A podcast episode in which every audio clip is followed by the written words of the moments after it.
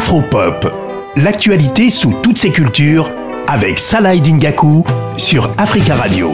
Il y a quelques jours s'est achevé euh, la 27e édition du Salon du chocolat, mondial du chocolat et du, cacao. C'est un rendez-vous euh, incontournable qui dure 5 euh, jours où il y a la possibilité de rencontrer finalement les acteurs du chocolat, de la filière du chocolat et du cacao.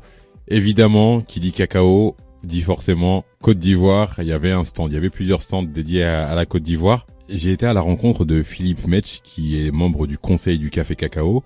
Il m'a expliqué pourquoi, tout simplement, il avait fait le voyage pour venir jusqu'à Paris. Alors, c'est important pour nous de venir donc sur ce salon pour montrer le savoir-faire ivoirien en matière de fabrication de chocolat. Euh, la Côte d'Ivoire est le premier pays producteur, premier pays transformateur, mais au niveau de la fabrication de chocolat, euh, on le fait que depuis très récemment. Et aujourd'hui, le salon du chocolat est l'un des plus gros, enfin, si ce n'est le plus gros salon euh, de chocolat euh, au monde. Et il était important, vraiment important pour nous de, venir montrer donc à, ces amoureux de chocolat là la qualité des produits issus euh, des fèves de cacao de Côte d'Ivoire.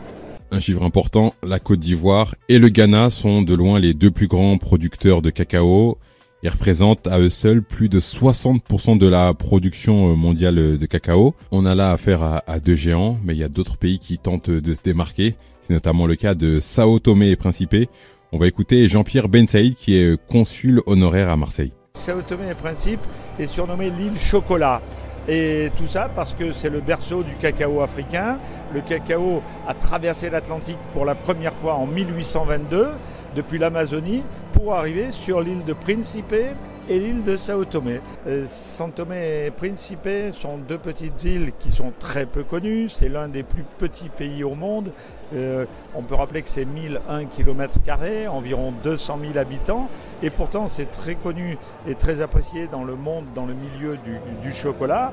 Et on a toute notre euh, justification à être présent ici, à côté des grands producteurs qui, qui font le déplacement également à Paris tous les ans. Le salon du chocolat, c'est vraiment euh, le lieu pour euh, faire euh, des bonnes rencontres. Il y a plus de 60 pays qui sont représentés et au-delà des, exposants, il y, a, un peu de tout. Il y a des spectacles, il y a un espace junior, il y avait des expositions et des œuvres en, chocolat. Il y a pas mal de vidéos sur sur les réseaux sociaux, donc je vous invite à, aller les regarder. En tout cas, dans les allées de cette 27e édition du Salon du Chocolat, j'ai fait la rencontre de Inès Févillier.